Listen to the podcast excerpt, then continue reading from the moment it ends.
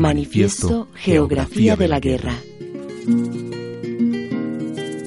Soy un proyecto de divulgación social que crea puentes entre las razones objetivas que motivaron el conflicto desde la geografía de Colombia y las presiones humanas sobre la naturaleza en el territorio. No quiero ser meramente un proyecto de construcción de memoria colectiva. Quiero narrar historias como acto de resistencia y como herramienta de educación testimonial. Comprendo que los conflictos humanos son subjetivos, pero parten de una acción objetiva, a la cual llamaré geografía. Reconozco la guerra en Colombia como un acontecimiento que ha roto la temporalidad de un país, una cultura y una naturaleza física. Entiendo que la guerra en Colombia aún no termina.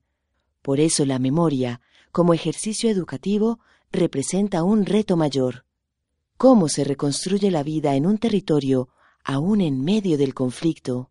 Lucho porque él nunca más no recaiga en un significado vacío. La realidad del territorio en Colombia necesita que la guerra no se naturalice.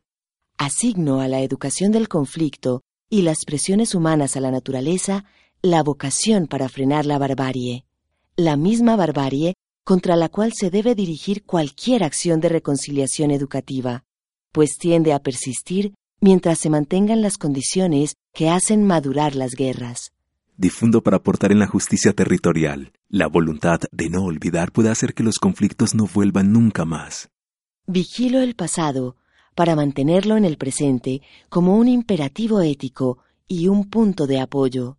Uso el testimonio como un relato de memoria del conflicto y de las presiones humanas al territorio natural. El testimonio no da cifras frías, no dice, solo muestra con su palabra inverificable que quien lo narra estuvo allí. Celebro la resistencia como mecanismo de lucha y adaptación humana a los cambios y las presiones en el territorio.